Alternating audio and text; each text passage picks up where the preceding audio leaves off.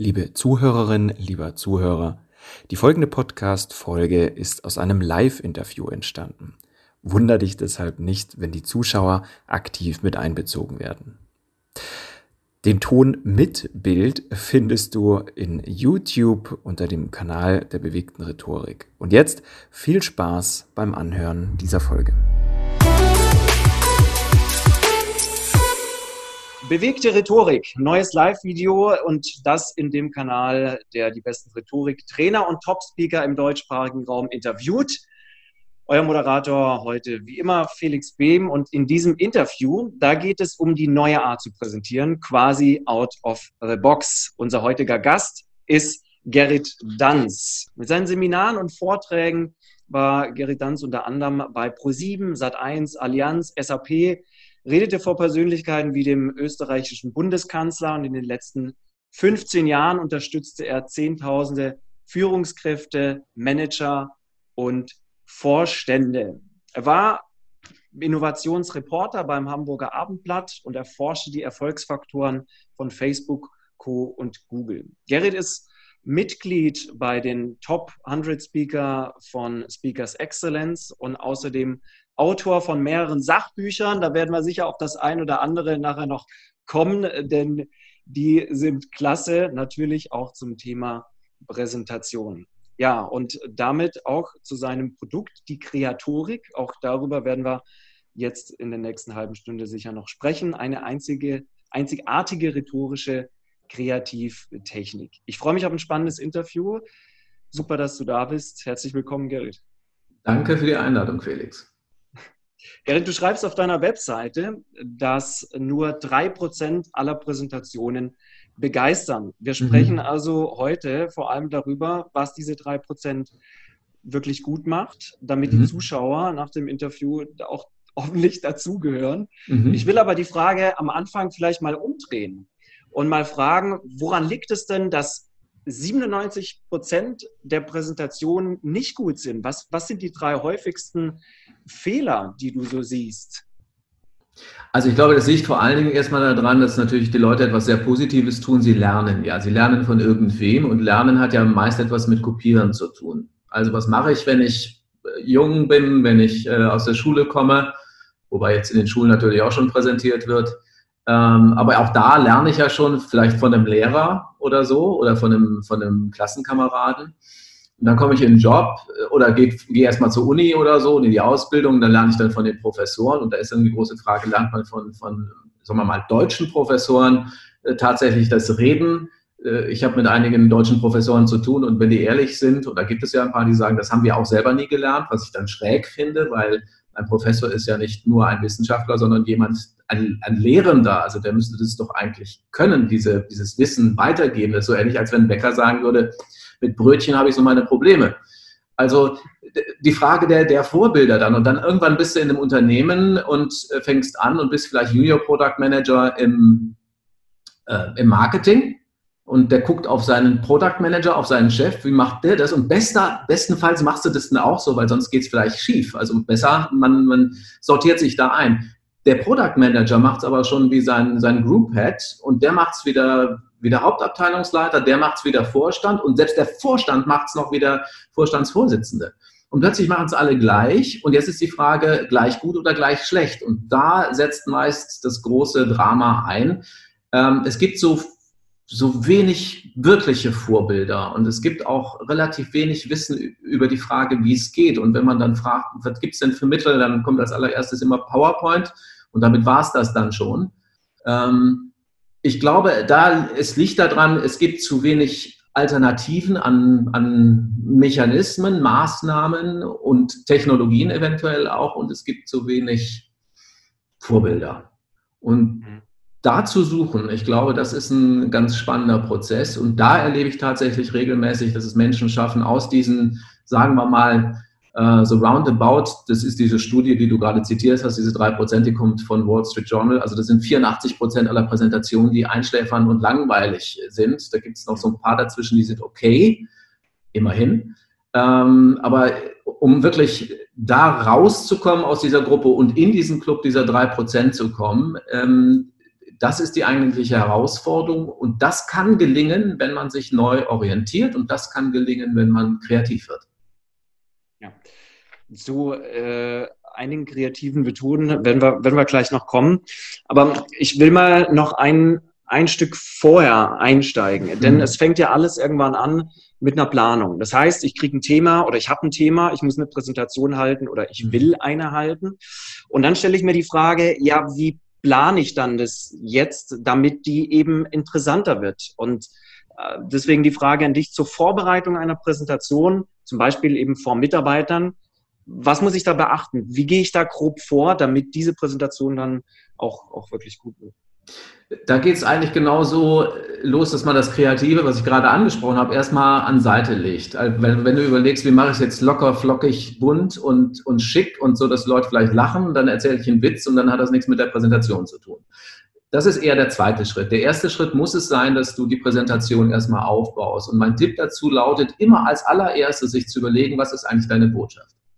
Mhm. Was willst du? Was die Menschen nach dieser Präsentation aus, diesem, aus dieser Präsentation mit rausnehmen. Was ist der eine Satz? Und eine Botschaft ist deutlich was anderes als ein Thema. Also ich erlebe so um die mindestens 90 Prozent aller Präsentationen, die beginnen mit den Worten, mein Thema heute lautet. Und dann sage ich immer, das interessiert keinen, dein Thema. Weil das wahrscheinlich sowieso klar ist, weil wenn du Marketingmann bist, wirst du wahrscheinlich über Marketing reden. Also relativ langweilig, wenn du den Leuten sagst, heute geht es um Online-Marketing oder Strategie Online-Marketing. Ja. Äh, wenn du ein HRler bist, also mit Personal zu tun hast, dann ist es auch nicht gut zu sagen, heute geht es ums Personal oder unsere neue Personal, ähm, unser neues Personalkonzept. Auch das wird nicht interessant sein. Viel interessanter für die Leute ist die Botschaft. In der Bo Botschaft steckt meist, bestenfalls, ein Nutzen drin. Und zwar nicht für dich selber als Präsentator, sondern logischerweise für die Menschen, die da sitzen. Also man muss denen doch einen relevanten Grund geben, zuzuhören. Wenn ich, die sind ja immerhin bereit, scheinbar ja eine, eine Viertelstunde oder eine halbe Stunde ihrer kostbaren Zeit zu investieren. Und die wollen natürlich als allererstes wissen, was kriege ich denn dafür? Was habe ich denn davon? Und deswegen ist es so wichtig, eine Botschaft, bestenfalls eine Botschaft, eine Kernbotschaft zu formulieren, ähm, weil dann kriegen die diesen relevanten Grund zuzuhören. Und äh, wenn du denen das am Anfang sagst, muss es natürlich nachher auch einlösen. Dann hast du eine Chance, dass da ein Interesse geweckt wird und ähm, dann hören die auch zu. Der Gedanke dabei ist einer, der was mit meinem Leben zu tun hat. Ich komme ja ursprünglich aus der Werbung, also das habe ich ganz früher mal gemacht. Und da spielen diese beiden ähm, Faktoren, über die wir jetzt gesprochen haben. Auf der einen Seite Botschaft und auf der anderen Seite die Kreativität natürlich eine große Rolle. Einfach, weil Werbung darauf angewiesen ist, dass die Leute ähm, mit Interesse zusehen und zuhören. Und das macht Präsentationen und Werbung ebenso ähnlich. Und ähm, nach meiner Beobachtung wirken die gleichen Mechanismen. Heißt also erstmal eine Botschaft finden, eben kein Thema. Und dann kann man danach, wenn man dann den Aufbau hat, dann kann man loslegen und überlegen, wie, wird man, äh, wie, wie macht man es so, dass die Leute wirklich auch ähm, im besten Sinne unterhalten zu werden. Und das heißt eben auch, den Anfang äh, voll auszunutzen. Denn am Anfang ist die Aufmerksamkeit der Leute noch da, bevor sie dann im schlimmsten Fall irgendwann abflacht und die ersten Köpfe auf die Tische schlagen. Ja, ja, und dann, und dann hast du, genau, und dann hast du im Grunde genommen diesen Effekt. Auf der einen Seite hast du die Botschaft, die den Leuten sagt, warum sie überhaupt zuhören sollen und die dann sagen, oh ja, das ist total interessant für mich. Danach bin ich so ein bisschen klüger, weil eine Präsentation ist ja immer so eine Art Transformation. Also ich sage es jetzt mal ganz überspitzt, von, von, von dumm zu schlau, von, von arm zu reich, von unsicher zu, zu sicher. Also irgendwie ist da immer so eine Transformation, sonst hat eine, hat eine Präsentation Präsentation keinen Sinn. Das ist der erste Punkt. Du gibst den Leuten also diesen Grund zuzuhören und eine Transformation zu machen drohst jedenfalls damit oder deutest es an. Und der, der zweite Punkt, ähm, den du gerade erwähnt hast, Felix, ist, dass du ähm, natürlich am Anfang dieses Interesse wecken kannst. Und es gibt ja in der Psychologie diesen, diesen Begriff des Primacy-Effekts. Ne? You never get a second chance to make a first impression. Und da ähm, ist natürlich der spannende Teil, wie schaffst du es, gerade am Anfang dann wirklich auch diese Aufmerksamkeit zu bekommen. Und da hast du genau eine Chance und die ist nur am Anfang. Wenn du das in der Mitte erst machst, hast du es eigentlich versemmelt. Also, weil dann kann es sein, dass die Leute schon so die erste Hälfte sich gelangweilt haben, haben schon abgeschaltet. Und wenn du dann mit irgendwas Besonderem, auch Kreativem kommst, ist vermutlich der Ofen aus. Also gerade am Anfang hast du die Chance, ein Vorzeichen vor deine eigene Präsentation zu setzen. Und es meint eben auch so gewisse Rituale, selbst sprachlicher Art. Wenn ich am Anfang sage, guten Tag, meine Damen und Herren, herzlich willkommen zu meiner, sagen die Leute manchmal kleinen Präsentation, wo ich dann immer frage, wie klein wird sie denn? Äh, mein Name ist, ich freue mich sehr, dass ich bei Ihnen sein darf. Dann hast du plötzlich so ein Dürfen da drin, wo man denkt, wie klein muss man sein, dass man um Erlaubnis fragt, um dann zu dürfen. So all diese Geschichten. Ähm, dann ist das im Grunde ein sprachliches Ritual, was abgefeuert wurde. Und die Leute denken schon, oh, diesen Anfang habe ich schon mal gehört. Und schalten ab. Mhm. Ne? Wenn man diesen ganzen Sermon weglässt und vielleicht die Begrüßung macht, wenn man den Raum betritt und den Leuten jetzt im Moment die, hier den Ellbogen zu äh, in die Rippen stößt oder sich dann irgendwann vielleicht auch mal wieder die Hand gibt. Ich weiß nicht, ob es nochmal dazu, dazu kommt. Also ich sage mal, diese ganze Vorstellerei vorher macht und dann in der Präsentation aber wirklich schlagartig sofort reingeht, dann hast du eine ganz andere Aufmerksamkeit im Raum. Ja. Und das wiederum ist in der Werbung genauso. Wenn du in der Werbung trödelst in den ersten Minuten, machen die Leute was? Ja, die machen dicht, schalten ab. Die schalten ab. Die haben eben ja. dieses, die, das gilt auch für Fernsehmacher, die haben das machtvolle Instrument in der Hand, diese Fernbedienung, äh, und dann setzen die weg. Jetzt haben ja. wir als Präsentatoren nicht das Phänomen, also zumindest noch nicht, dass, dass wir weggesetzt werden können, aber innerlich passiert das schon. Ne? Ja. Die, die schalten dann ab innerlich und denken über die Urlaubsplanung 2021 nach. Ja, genau das sehe ich auch immer wieder in Präsentationen. Die ersten holen ihr Handy hoch äh, oder tippen irgendwie unter dem Tisch und man sieht es trotzdem und das ist total deprimierend, wenn man da vorne steht. Und ja, ja, und dann man sich, aber dann, Felix, dann, dann, unterstellt man immer, dass die Leute schlecht erzogen sind. Das kann ja auch sein. Ne? Also ich finde das dann manchmal auch so ein bisschen unflätig, wenn die das machen oder wenn ich das sehe, dass das passiert. Aber da gibt es zwei paar Möglichkeiten, was es sein kann. Es kann sein, dass die einfach, ähm, dass es einfach doof ist und gemein vom Publikum, dass es passiert. Ich rate aber auch immer noch mal drauf zu gucken, ob die Präsentation wirklich so spannend ist, dass sie gegen den Content, der gerade auf diesem iPad oder auf diesem Handy, das da gerade benutzt wird, ankommt. Also wenn eine wirklich spannende Präsentation passiert im Raum, dann ist, glaube ich, Chance minimal, dass irgendjemand rumdaddelt parallel. Ja, ja. Das heißt, äh, da ist auch ein bisschen Kreativität gefordert, um eine Präsentation spannend zu machen. Absolut. Äh, jetzt gibt es ja diverse ähm, Kreativitätstools. Mhm. Kannst du allgemein mal sagen, welche Tools du empfiehlst, welche es gibt, wie man ein Thema spannend machen kann. Naja, also es gibt so circa 160, habe ich mal gelesen, 160 wissenschaftlich ähm, erforschte Kreativitätstechniken. Diese Techniken haben eines gemeinsam, die sollen einen Reiz auf das Hirn setzen, also auf dieses Hirn. Also Kreativität haben wir tatsächlich in uns. Das wissen viele nicht mehr von sich selber. Aber es ist da, weil wir unser Hirn haben. Und unser Hirn ist eigentlich ein Kreativorgan. Es ist ein Lösungsfindungsorgan. Wenn ich in meinen Vorträgen frage, so vor 600 Leuten, wer von, alles Erwachsenen natürlich meistens, äh, wer von ihnen ist kreativ, dann ähm, melden sich dann so drei.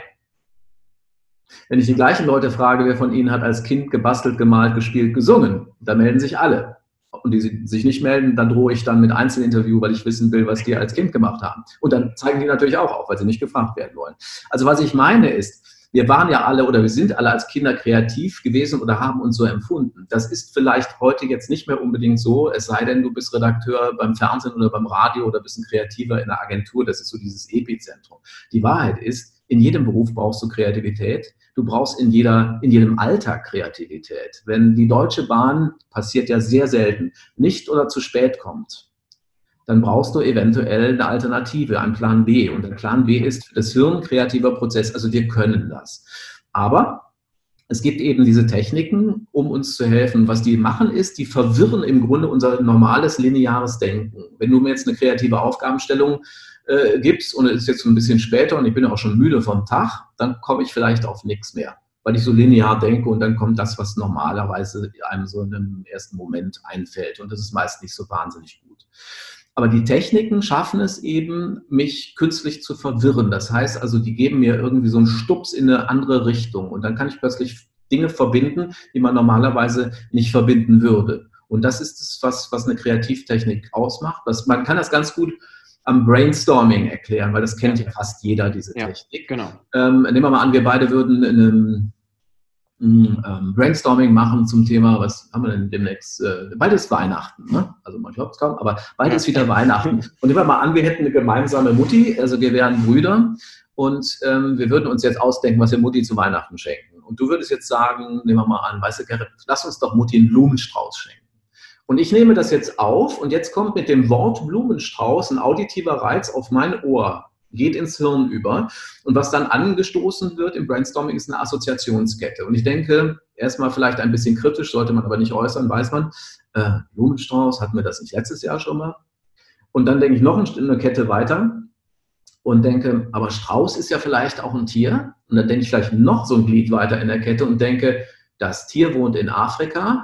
Und jetzt nehmen wir mal an, das Budget würde für Mutti keine Rolle spielen. Und ich würde sagen, pass mal auf, Felix, Blumenstrauß war eine super Idee, aber wir, wir laden jetzt Mutti mal nach Afrika ein. Ja, das ist der klassische Fall, ist natürlich jetzt total gaga das Beispiel, weiß ich schon, aber das ist der Fall, der passiert, passiert, wenn du ein Brainstorming machst. Ich wäre vermutlich auf die Afrika-Idee niemals gekommen, hättest du nicht Blumenstrauß und darin eben Strauß gesagt. Verstehst du? Und dieser Reiz, der da auf dieses Hirn kommt, das ist es, was dann Kreativität ausmacht. Und was jetzt die Rhetorik betrifft, ich habe mich dann wirklich äh, lange Zeit mit all den Techniken, die ich hatte, auch mit der eigenen Intuition, wir haben alle ja ein intuitives Vorgehen, ähm, versucht irgendwie, ähm, habe ich versucht, einen Weg zu finden, wie man dann für Präsentationen in Rhetorik ähm, eine Kreativitätstechnik, eine von denen, die ich kenne, nutzen kann. Und irgendwie bin ich auf nichts gekommen. Also ich habe immer, ich bin da wirklich an Grenzen gestoßen und war dann irgendwann so frustriert, dass ich ähm, mich besonnen habe, dann wirklich auf meine intuitive Vorgehensweise. Ich habe mich gefragt, wenn ich auf Ideen komme oder gekommen bin früher für eine Präsentation, wie gehe ich vor? Mhm habe dann festgestellt, dass ich im Grunde in, für meine eigenen Präsentationen auch so vorgehe, wie ich für meine Kunden damals Werbekampagnen gemacht habe. Das ist eine ähnliche, ähnliche Vorgehensweise. Und habe das dann versucht, irgendwie wirklich mit so einem Edding und einem Flipchart aufzumalen und habe dann gemerkt, es ist irgendwie intuitiv chaotisch, aber scheinbar gehe ich doch systematisch vor. Und daraus ist dann eben diese Technik entstanden, die du eben schon erwähnt hast, Kreatorik die, die Kreatorik. Mhm. Ähm, kannst du die noch ein bisschen genauer erläutern? Ähm, du hast es jetzt mal so ganz grob angerissen und vor allem, wo es herkommt aus der Werbung. Aber was können wir uns darunter vorstellen? Also Kreatorik besteht ähm, vernehmbar aus, aus diesen beiden Wortbestandteilen Kreativität und Rhetorik und ist zusammengeschraubt. Weil jedes Kind braucht so einen Namen, so eine Technik eben auch. Und äh, dann wollte ich es auch noch schützen lassen da braucht man erst recht noch einen Namen, damit da was draufsteht. Und ähm, die Kreatorik ist eine Fragetechnik. Man fragt sich permanent etwas. Das ist übrigens nicht die einzige Technik, äh, die einzige Fragetechnik unter diesen, diesen vielen Kreativtechniken, die daraus draußen rumschwirren. Ähm, es gibt zum Beispiel eine, Check, eine, eine, eine Kreativtechnik, die heißt Osborne-Checkliste, die mag der ein oder andere kennen. Der Osborne war interessanterweise der ähm, der Gründer dieser Agentur, in der ich so lange gearbeitet habe, BBDO. Das ist das O von Osborne. Der hat also so um 1900 herum mit drei Kumpels in New York diese Agentur gegründet. Er ist übrigens auch der Begründer des Brainstormings. Das hat er entwickelt. Okay. Und er hat dann irgendwann im Verlauf eben diese Osborne-Checkliste ähm, sich ausgedacht, weil er festgestellt hat, wenn man sich selber in so einen Fragemodus bringt, ne? das heißt also, du hinterfragst einen bestehenden Zustand ne? oder ein bestehendes Produkt oder eine bestehende Zielgruppe und das systematisch wirklich nach so einer Frageliste, einer echten Checkliste, dann bringst du dich durch diese selbst gestellte Frage an dich selber in so einen Antwortmodus, Modus. man sagt auch Antwortreflex. Und diese Antwort ist dann schon eine Idee. Ne? Also okay. das ist der ganze Gag. Also ich kann mal ein Beispiel aus der Osborne-Checkliste ja. ähm, nennen, die heißt, da, da gibt es die Frage minimieren. Kann ich etwas minimieren? Kann ich etwas rausziehen? Jetzt nehmen wir mal an, wir sind im Hotel Und ein Hotel hat früher immer ein Telefon auf dem Zimmer gehabt und du musstest ähm, klassischerweise einchecken und auschecken, musstest dich also zweimal in die blöde Schlange stellen am, an der Rezeption. Dann gab es irgendwann eine Firma, die hat gesagt, können wir nicht ein paar Dinge rausziehen, die nicht nötig sind, die das vielleicht dann sogar günstiger machen. Ich nenne jetzt mal Motel One. Motel One hat an zwei Stellen ähm, minimiert, nämlich erstmal ein Telefon auf dem Zimmer, was soll der Quatsch, weil wir haben alle unser Smartphone. Nummer eins gibt es da nicht mehr. Und Nummer zwei, sie haben einmal minimiert den Kontakt zur Rezeption. Ne, weil man checkt ja ein und bezahlt oder hast sogar vielleicht online schon bezahlt und am Ende wirfst du denen nur noch deine Zimmerkarte entgegen und dann bist du schon ausgecheckt. Also ist auch einmal gespart. Das wiederum spart Zeit, das wiederum spart Geld. Und so kommt man im Kontext von Produkten auf eine ähm, auf eine gute Idee. So, in der Kreatorik läuft das sehr ähnlich. Du stellst dir einfach permanent Fragen. Ich kann mal ein Beispiel nennen. Du hast vielleicht ähm, eine Botschaft gefunden, die heißt, wir müssen sparen. Ja? So, ja. wenn mal du bist ein großes Verlagshaus und du sagst jetzt, äh, meine Botschaft ist, äh, Freunde, wir müssen sparen. Das ist, glaube ich, gerade relativ aktuell so, so eine Botschaft. Das haben gerade viele. Und ähm, jetzt kannst du das natürlich machen in der Excel-Tabelle. Du haust diese ganzen Zahlen rein, präsentierst den Menschen dann über PowerPoint eine Excel-Tabelle, wo dann 87 Zahlen draufstehen. Meist sagt der Präsentator dann mit, mit Blick und mit dem, mit dem Handzeigen äh, an die Wand, wie sie hier sehr deutlich sehen. Und natürlich sehen die Leute überhaupt nichts deutlich, weil die sehen 87 verwirrende Zahlen. Und dann, dann nennt er vielleicht fünf Bereiche verbal, wo gespart werden soll und sagt dann vielleicht noch, was gespart werden soll. So, ne, das ist die eine Variante. Der Erfolg der Geschichte wird sein, die Leute fallen in Koma, in so ein Publikumswachkoma, weil die total überlastet sind durch diese Flut an Informationen. Die wissen gar nicht, wo sie hingucken sollen. Problem ist, der Präsentator hat sich diese Excel-Tabelle ausgedacht, der hat das schon hundertmal gesehen, aber die armen Leute, die da sitzen, sind äh, neu konfrontiert damit, die müssen es erstmal kapieren. Und das passt denn eben schon nicht zusammen. Also die werden es nicht kapieren, der wird die Leute verlieren und die machen dicht. So. Und ich habe kürzlich mal bei einem Seminarteilnehmer etwas gesehen, der hat das nämlich gemacht. Der hat sich wie der Zufall es will, habe ich das hier. Der hat sich hier so äh, ein äh, Schweinchen gekauft und gleich fünf davon und hat die auf den Tisch gestellt, diese fünf Schweinchen, und hat gesagt, wir müssen sparen. Und ich zeige euch jetzt mal, woran wir sparen werden. Und dann hat er irgendwie auf jedes dieser Schweinchen ein Post-it Post geklebt, vor den Leuten, vorne auf so einem Tisch aufgestellt. Und hat diese unterschiedlichen Bereiche genannt und hat dann jeweils diese Bereiche da drauf geklickt als Post-it. Und dann hatte der so 10-Euro-Scheine dabei und hat das immer so jeweils in so ein Sparschwein reingehauen und hat dann erklärt, wozu das gut ist, dass der gespart wird. Ne? Er hat das mit diesen fünf Dingern gemacht und irgendwann war er fertig damit und hat gesagt, und ich sag euch was, wenn wir damit fertig irgendwann sind und wieder auf einem guten Weg sind, dann lade ich euch alle ein, ja, ich weiß jetzt nicht, ob ihr Vegetarier seid oder so, aber ich lade euch dann zum Essen ein. So, da kannst du davon ausgehen, das werden die Leute behalten. Die werden vermutlich nach einem Monat noch sagen, das war doch diese Sparscheinpräsentation.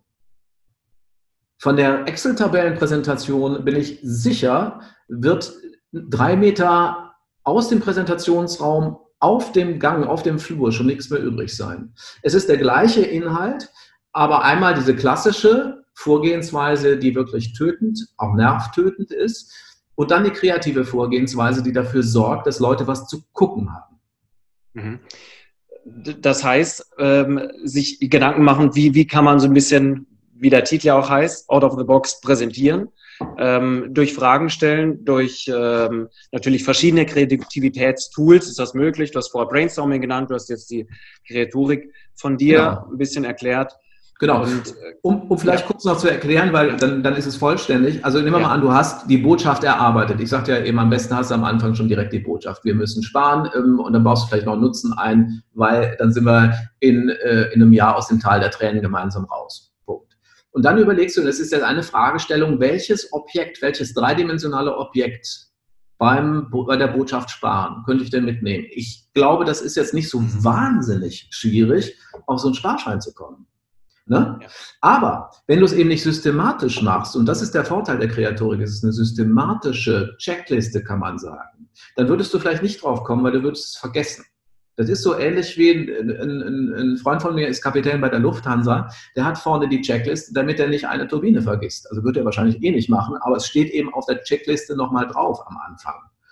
Und diese systematische, sich wirklich abfragen, unter anderem dreidimensionales Objekt, das bringt dich dann dazu, einfach zu schauen, ähm, was für Ideen sind denn da im Raum und wie kann ich die systematisch greifen. Und da erlebe ich wirklich in 100 Prozent aller, aller Seminare, die ich halte, dass Menschen ähm, äh, auf eine ganz, ganz besondere Art und Weise ihre Kreativität neu erleben. Ich habe gerade heute ein Feedbackgespräch gehabt zu einem Seminar, was letzte Woche gelaufen ist und ähm, der HR-Chef sagte, du, ich hatte ein, ein Feedback, das hat es hier wirklich noch nie gegeben, da hat ein äh, 55-jähriger Mitarbeiter gesagt, der hat meine Kreativität freigelegt. So, und das ist ja für mich, da geht mir jetzt schon wieder beim Erzählen irgendwie so ein Schauer so über den Arm. Das macht wirklich für mich auch diesen Beruf aus dass wir in eine Situation kommen, wo wir Menschen nochmal wirklich auf ihre Talente und auf ihr, auf ihr Vermögen, was in ihnen steckt, ähm, zurückbringen können. Selbst wenn sie dachten, das gibt es gar nicht mehr. Und das finde ich, also ähm, das finde ich sehr beglückend. Also ich habe viele Berufe in meinem Leben schon gehabt, ne? Werber, TV-Moderator, ähm, vieles andere auch, aber das, das ist dieses, also das ist das Tolle an dem Trainerberuf, wo du ganz nah eben an der Weiterentwicklung von Menschen beteiligt bist. Ja, ja, ja. Ja, was, was ich auch oft mache, sind äh, Techniken aus dem Impro-Theater anwenden. Das geht natürlich auch. Mhm. Ähm, vor allem, wenn man mal mitgespielt hat, wie ich. Äh, super spannend. Cool. Du hast es aber vorher noch eine Checkliste äh, erwähnt. Gibt ja. es die bei dir oder wo bekommt man die her? Oder? Die Osborne-Checkliste, nee, das ist so eine generelle Kreativitätstechnik. Ah, okay. Die kann man, äh, da gehst du zu Google, äh, gibst Osborne-Checkliste ja. ein und ähm, am besten drückst du dann auf Bilder, weil ich, ähm, das, da ist man schneller dabei. Das das heißt also, dann kriegst du PDFs also um die Ohren gepfeffert mit allen möglichen Fragen. Also das ist eine relativ lange Liste im Original. Die kann man aber jeweils auch ähm, so Stück für Stück äh, eben nutzen, um, um generell auf gute Ideen zu kommen, selbst auf Ideen privater Natur, wie wir das eben hatten. Also ähm, äh, Muttis Weihnachtsgeschenk. Ja, ja, sehr, sehr cool. Ähm, eine Frage wäre nämlich auch gewesen, die hast du jetzt eigentlich schon beantwortet. Wie präsentiere ich eigentlich reine Fakten vor Mitarbeitern? Und äh, das war jetzt gerade eine Idee, um Fakten mal anders zu präsentieren, sodass sie auch wirklich hängen bleiben. Mhm. Ähm, Jetzt überlege ich gerade aufgrund der fortgeschrittenen Zeit. Ich habe natürlich noch ganz, ganz viele Fragen. PowerPoint ist sicher eine davon. Mhm. Ähm, die, ja, was, wie ist deine Meinung dazu? Genutzt werden sollte, nicht genutzt, äh, etwas oder, oder überhaupt nicht? Wie stehst du dazu zum Thema PowerPoint?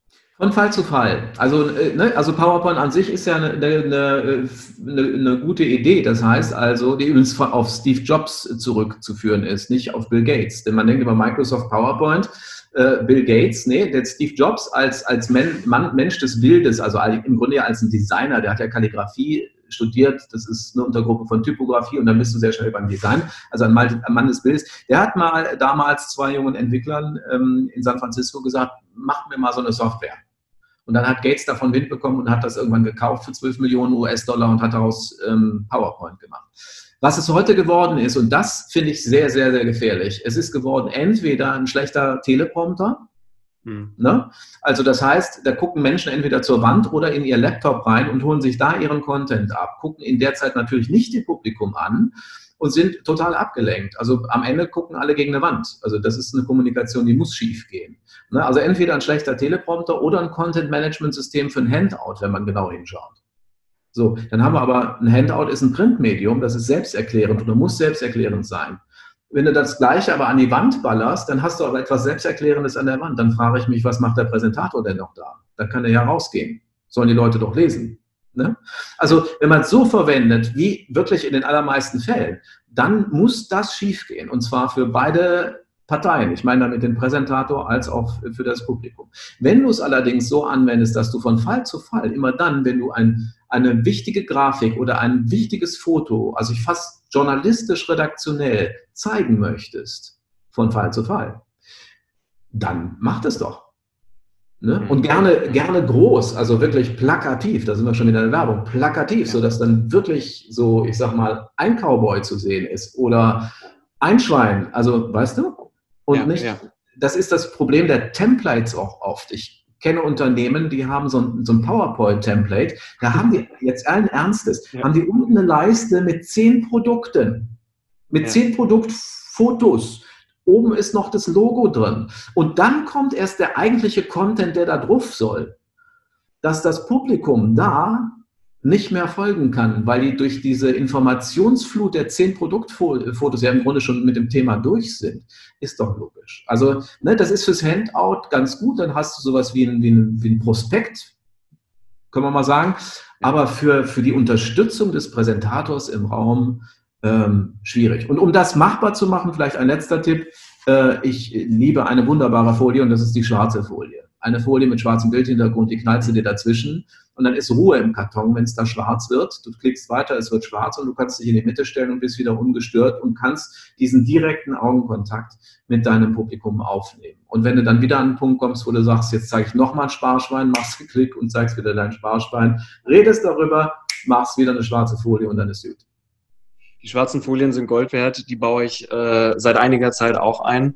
Ähm, was ich letztens auch gesehen habe, äh, bei René Bourbonus war das, glaube ich, der hat im Hintergrund direkt über seinem Kopf auf der Folie so eine Glühbirne gehabt, weil ja. er genau in diesem Moment eine Idee präsentiert hat. Ja, ja der, der, René, der, René, ist da wirklich ein, ein, ein PowerPoint-Künstler, muss ich, muss ich sagen. Ich habe den einmal gesehen, das fand ich auch ganz große Klasse. Der hatte den Jackett an, hat äh, das Jackett aufgemacht, hatte rein zufällig natürlich ein weißes Hemd an, das wie eine Leinwand wirkte und man sah hier sein Herz pochen. Ja. Das war schon ein großes Kino, aber das ist natürlich ein großer Aufwand, aber das ist wirklich eine, eine sehr kunstvolle, künstlerische Form, mit diesem Beamer umzugehen. Das ähm, für bestimmte Gelegenheiten ist das ganz großartig. Ob das für den Jour fix jeden Freitag dann geht, ist eine andere Sache. Aber ja. ich sage nochmal, Kernbotschaft für, äh, von meiner Seite jetzt, vorsichtig damit umgehen. Wichtig ist derjenige, der da vorne steht. Du bist der Experte deines, deines Bereichs. Die Leute kommen wegen deines Wissens und die kommen nicht wegen deiner Folie. Und wenn du das Gefühl hast, die Folie kann etwas hinzuaddieren zu dem, was du sagst, bitteschön. Ja. Gerrit, ich habe noch Zuschauerfragen bekommen, mhm. äh, schon vor unserem Interview. Mhm. Die will ich dir unbedingt noch stellen, weil ich auch gespannt bin, was du dazu sagst. Das eine ist was, das höre ich immer wieder. Mhm. Und es ist vor allem natürlich dann der Fall, wenn es kleinere Gruppen sind, mhm. weil dann trauen sich die Leute. Zwischenfragen, Unterbrechungen. Mhm. Wie gehe ich in der Präsentation denn damit um? Also ich, hm, so und so. Ja, ist tatsächlich so. Also wenn man sagt, Zwischenfragen lässt man immer dann zu, wenn es Verständnisfragen sind, dann finde ich das wichtig. Ne? Also, weil es nützt ja nichts, wenn du, ähm, wenn irgendwas nicht verstanden wird, wobei dann könnte man auch sagen, vielleicht liegt es an der Präsentation, dass es zu komplex ist, dass sie es nicht verstehen. Aber nehmen wir mal an, es ist wirklich eine Verständnisfrage. Dann muss man die schon klären, sonst denken die auf dieser Nummer rum im Publikum. Und wenn die eins nicht sollen, ist nicht denken. Also unsere amerikanischen Speaker-Kollegen haben so einen wunderbaren Satz, der heißt Don't let them think. Also lass sie bloß nicht denken. Weil wenn sie anfangen zu denken, hören sie dir nicht mehr zu. Also mach so einfach, so klar, so konkret, so bildhaft, so Energie, wenig energiezehrend, dass die gar nicht denken müssen. So. Ähm, aber nehmen wir mal an, das ist jetzt eine Verständnisfrage. Dann finde ich, eine Verständnisfrage darf gestellt werden. Dann gibt es aber auch Unterbrechungen, die dazu führen, dass die ganze Dramaturgie gibt. Weißt du, du hast eine Dramaturgie, die ist darauf angewiesen, dass sich was aufbaut und dann stellt irgendjemand so eine Frage und dann kommt jemand anders, der noch da und dann hast du plötzlich so eine Zäsur von sieben, acht Minuten und dann da wieder den Ansatz zu finden, ist sehr schwer. Also ja ich finde, man hat als Präsentator ja eine Führungsaufgabe und zu dieser Führungsaufgabe kann auch gehören oder sollte gehören, dass man vorher die Regeln klärt und sagt, wenn Verständnisfragen, dann gerne zwischendurch Fragen. Wenn es an sich Diskussionsbedarf gibt, gerne danach. Ja. Ne? ja. So. Sehr schön. Ja, hilft äh, sicher schon. Ähm, der Megatipp von dir. Dann äh, hatte ich noch eine Frage. Ich suche gerade unter, mache ich jetzt, unter Zeitdruck präsentieren. Ähm, das ist ja auch oft so eine Sache. Also man sollte Präsentation halten, dann sitzt da die Geschäftsführung, da sitzen die Mitarbeiter ähm, man steht unter Druck, der Vorredner hat schon schnell gesprochen, man wird auch immer schneller und merkt, oh Gott, das wird gar nichts mehr. Hast du da mhm. irgendwie vielleicht noch so, so einen grundsätzlichen Tipp, sich da abzu, abzu abzunabeln, abzuheben äh, von, von diesem Druck, der vielleicht auch ausgeübt wird, ähm, zeitgemäßer ähm, Ursachen. Also das heißt, du hast, wenn ich das richtig verstehe, du hast, du hast einfach wenig Zeit und der Vorstand sagt so, Sie haben jetzt zwei Minuten, so? Genau, ja. Oh, hm, schön. Ähm, ja, aber auch da, im Grunde genommen kannst du das sagen, was man auch so in Interviewtrainings sagt. Also wenn, wenn Menschen vielleicht vor einem Fernsehinterview stehen und sich da trainieren lassen, da sagt man denen auch immer, das, sag auf jeden Fall die Botschaft am Anfang, weil es kommt ein böser Mensch. Also die sind nicht wirklich böse, aber der böse Mensch heißt in dem Fall Cutter. Der schneidet dich raus, der schneidet das Wichtige raus. Also sag doch am Anfang direkt das Wichtige und dann kannst du ja modular vorgehen. Ne? Und da kommen wir wieder zur Botschaft, also diesen wichtigen Punkt. Und mach sie so neugierig auf das Thema, dass der Vorstand vielleicht auch sagt, ich habe zwar eben vier Minuten oder zwei Minuten gesagt, jetzt hat er sechs Minuten, weil es vielleicht spannend ist. Ne? Aber wenn du am Anfang das Wichtige sagst und vielleicht hast du dann drei, vier Argumente, um, dieses, ähm, um diese Botschaft zu untermauern. Mhm. Und du kannst dann statt der vier, Botschaft, äh, vier Argumente innerhalb dieser zwei Minuten nur zwei Argumente abfeuern. Dann ist ja gut. Du kannst ja auch so, kann, man kann man ja auch so äh, charmant sagen, gibt uns noch viel mehr Argumente dafür, aber ich habe im Moment ja nicht die Zeit, ich schicke Ihnen morgen PDF, da ist noch viel mehr drin. Da machst du sogar neugierig. Ja, ja, ja, definitiv. Ja. Das heißt aber auch, es ist nicht schädlich, wenn ich am Anfang oder äh, wenn ich, ja, wenn ich am Anfang die Botschaft nenne, dass dann der Rest langweilig wird. Ähm, weil das können jetzt vielleicht viele vermuten, ja, was passiert denn dann? Der Spannungsbogen muss doch oben gehalten werden. Ja, nee, nee, also die Botschaft, die Botschaft am Anfang ist ja nur dafür da, dass die wissen, worum es geht, Nummer eins, weil sonst passiert so oft, so oft in Präsentationen, dass man denkt, wo will er hin? Wo will sie hin? Ne? Klingt alles ganz nett, aber wo will sie denn hin? So, und das einmal vorneweg zu klären, im Grunde, ich sage mal, das ist so eine Art Billigregal. Also das Regal muss einmal aufgestellt werden und dann kannst du da deine, deine Argumente einsortieren. Ähm, und den Leuten auch den Grund zu geben, zuzuhören. Das killt ja nichts an der, an der Spannung. Die Spannung geht dann warten, wenn dann nichts mehr passiert. Also äh, ich sehe jetzt gerade auf, auf dir steht live und live ist es ja, jede Präsentation ist live. Live heißt lebendig. Und das ist wichtig, dass eine Präsentation über die gesamte Strecke lebendig bleibt. Also, dass die Inhalte erlebbar werden. Das ist, die, ist die große, der große Vorteil einer Präsentation gegenüber vielen anderen Medien. Mhm. Ne? Und da, und da zu überlegen, wie mache ich das Ding so, so lebendig und erlebbar, dass die Leute wirklich über die gesamte Strecke hinweg mit großer Freude zuhören. Und da braucht man kreative Ideen und da hilft die Kreatur. Ja, ja. Und um den Kreis zu schließen, als allerletzte Frage, wie beende ich denn eine Präsentation? Ja, ich, ich sage immer mit einer, mit einer Folie.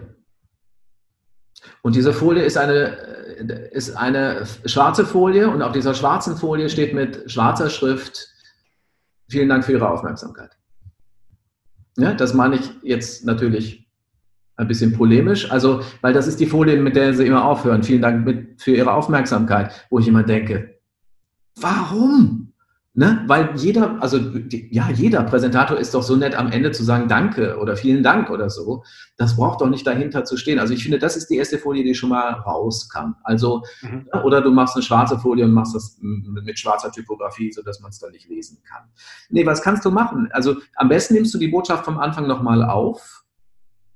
Ne? Und ähm, das ist das Fazit. Eine Fazit. Ein Fazit ist im Grunde ja nichts anderes als eine, ähm, die Wiederholung der Botschaft jetzt unter den Eindrücken der, ähm, der Argumente, die du genannt hast. Das ist wichtig. Es kann ja sein, dass vorne an, am Anfang, die, die Botschaft, äh, dass du damit gegen eine Wand rennst, das Publikum sagt, ja. der ist verrückt, so ein Quatsch. Ne? Dann hast du vielleicht gute Argumente und die bringst du hintereinander weg. Und dann wiederholst du die Botschaft nochmal als Fazit unten, aber jetzt eben unter den Eindrücken dieser Argumente, die womöglich ja schlagend waren. Und dann sagen die Leute, ah, habe ich kapiert. Es ist wichtig, dass man das eben hinten nochmal macht. Dann kommt bestenfalls noch so ein Call to Action, also sag den Leuten, was du von ihnen erwartest, wenn das jetzt vorbei ist. Sag ihnen das konkret. Also so ein Satz wie, lassen Sie uns dazu im Gespräch bleiben, ist schon sehr weich, würde ich nicht machen. Ich würde sagen, lass uns jetzt eine Entscheidung treffen, lass uns morgen um zwölf treffen oder übermorgen telefonieren oder wie auch immer, also es wirklich konkret machen. Und dann würde ich einen guten letzten Satz sagen, einen letzten Gedanken, dann würde ich eine kleine Mini-Pause machen. Dann sage ich Danke oder ich sage vielen Dank. Ich sage auf keinen Fall vielen Dank für Ihre Aufmerksamkeit. weil das ist so ein Satz, finde ich, das ist aber vielleicht auch individuelles Empfinden, da denke ich immer, also das war so langweilig, dass man den Leuten jetzt auch noch für die Aufmerksamkeit danken soll. Ich finde, das ist ja. irgendwie, man, man ist so, so, eine Altersregression, sagen die, sagen die äh, Psychologen. Also man macht sich dann plötzlich so klein und jung. Mhm. Ähm, danke und, und das Danke ist meist ein Auslöser für, für einen Applaus. Und diesen Applaus sollte man bitte auslösen. Also viele haben da so ein bisschen Angst davor, dass dann auch noch applaudiert wird. Sie fühlen sich geschmeichelt, aber irgendwie ist das so ein bisschen auch unangenehm und flüchten dann ganz schnell. Ich würde diesen Applaus mal zwei, drei Sekunden aushalten und sich freuen, also zumindest so nach außen hin, mal nicken und so. Und dann kann man entweder abgehen oder in den abschwellenden Applaus noch fragen, gibt es dazu noch Fragen? Andersrum okay. wird schwierig, wenn du, am, wenn du am Ende sagst, gibt es dazu noch Fragen, dann kommen ja, die Fragen genau. und du wirst nie wieder Applaus bekommen. Wollte, wollte ich gerade sagen, wollte ich gerade sagen, dann, dann verschenkst du dir den Applaus. Genau. Alles schon erlebt, alles schon erlebt. Mhm. Und ähm, an der Stelle vielen, vielen Dank für die vielen Tipps an dich. Sehr gerne. Ähm, wo findet man dich denn? Wo, wenn man jetzt Interesse hat an deinen Trainings, an deinen Büchern, wo findet man das am besten? Also es gibt eine, es gibt eine, eine Webseite, wie, wie, das ist ja Wahnsinn, das, die heißt präsentarium.com mit AE, präsentarium.com, das ist, äh, das ist meine Seite. Da kann man zum Beispiel mal ein bisschen stöbern, gibt es auch Videos. Es gibt eine Online-Akademie, die wird aber gerade erst fertig, also es gibt jetzt dieses Seminar auch online. Was es da auch gibt, ein offenes Seminar, da kann man reinklicken. Ich glaube, das nächste ist im, im Dezember, das findet immer in Hamburg statt, zweitägig. Und ähm, da kann man alles finden. Und es gibt noch eine andere Seite, das ist dann aber meine Speaker-Webseite, gerritdanz.com. Hm, das ist dann für die Menschen, die Konferenzen veranstalten, Unternehmen, die die Konferenzen veranstalten. Äh, auch das läuft ja zurzeit remote, überwiegend oder hybrid, was auch klasse ist. Also da hat sich eine Menge getan. Ähm, da kann man mich auch finden. Und was ich noch anbieten kann, ist, ich habe ein E-Book geschrieben, da habe ich für mich die zehn wichtigsten Aspekte zusammengefasst, ähm, wie so eine Präsentation gehen kann. Das heißt, die Präsentation deines Lebens. Und das ist äh, inspiriert durch einen äh, Teilnehmer, der irgendwann ein Seminar von mir besucht hat und hat dann in der rauen Wirklichkeit da draußen das erste Mal eine, eine, eine Präsentation gehalten unter den Eindrücken, die er und, und Learnings, die er da im, Seminar gehalten hat. Und dann hat sein Chef das gesehen, diese erste echte Präsentation nach dem Seminar und hat ihn so an der Schulter gepackt und hat gesagt, das war die Präsentation deines Lebens. Und das hat er mir dann geschrieben und dann bekam ich schon wieder eine Gänsehaut. Da habe ich gesagt, das ist ein toller Titel für ein Buch und habe ich ein E-Book draus gemacht. Ähm, das äh, können unsere Zuschauer gerne haben. Äh, ist kostenlos und Wunderbar. der Torschwürdes will, ich habe eine E-Mail-Adresse, kann man die gut sehen? Ähm, auf Facebook ja, auf Instagram ist sie spiegelverkehrt, aber sie heißt dans.präsentarium.com. So ist es, genau. So, Perfekt. Und wer das haben möchte, der kann mich gerne äh, anmelden und dann äh, schicke ich euch das zu. Wunderbar. Damit äh, ihr, liebe Zuhörer, auch die Präsentation eures Lebens haltet, ähm, wie am Anfang schon erwähnt, schaut gern die letzten, ich glaube, 27 Live-Interviews. Schaut auch gern das nächste. Beim nächsten geht es um das Thema schwarze Rhetorik. Das ist auch ganz interessant. Datum steht noch nicht fest, deswegen auf jeden Fall regelmäßig mal bei ähm, Facebook oder Instagram unter bewegte Rhetorik vorbeischauen und da teile ich das mit, sobald das feststeht. Wie immer, lieber Gerrit, der letzte Satz gehört oder die letzten Sätze, die Botschaft, die du am Schluss mitgeben möchtest.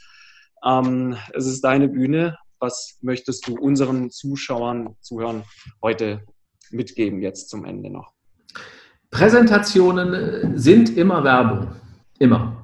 Du kommst nicht umhin. Du machst Werbung für das, was du dir ausgedacht hast. Du machst Werbung für den Bereich, in dem du arbeitest, denn du bist ja irgendwie ein Botschafter deines Bereichs, deiner Abteilung, in der du arbeitest. Du bist Evangelist deines Unternehmens, deiner Marke. Und am Ende machst du auch Werbung für dich selber. Ne? Also ich finde wirklich Präsentationen, so sie gut laufen, sind ein exzellentes Selbstmarketing-Tool. Damit kann man auf Dauer, nicht wenn man es nur einmal macht, sondern wirklich in Serie oder aus Werbung gesprochen in Kampagne, kann man wirklich Karriere machen. Und um das zu tun, muss man einfach kreativ werden. Du musst es anders machen als die anderen, weil tust du das nicht, bist du in dem Meer der Gleichheit und dann haken die Leute das ab. Machst du aber nur ein bisschen was anders, dann hören dir die Leute zu. Und es ist eine große Freude, das zu erleben und das erlebe ich auch immer in den, in den Seminaren, wie, wie großen Spaß die Teilnehmer plötzlich haben, wo sie merken, boah, ich sag da was, ich mache was anders und es kommt ein ganz anderes Feedback. Und das bringt dich dann eben auch vielleicht noch auf eine, auf eine andere Ebene, wo du bereit bist, ein bisschen mutig, auch neue Dinge auszuprobieren. So ist es. Ich danke dir. Vielen Dank. Bis dann. Danke dir. Ciao. Ciao. Schön, dass du bei dieser Podcast-Folge mit dabei warst. Wenn sie dir gefallen hat, dann freue ich mich natürlich über eine Bewertung. Und wenn du einmal live dabei sein willst, dann check doch einfach die nächsten Termine auf meiner Webseite bewegte-rhetorik.de oder bei Facebook und Instagram unter bewegte Rhetorik. Ich freue mich, wenn du nächstes Mal mit dabei bist.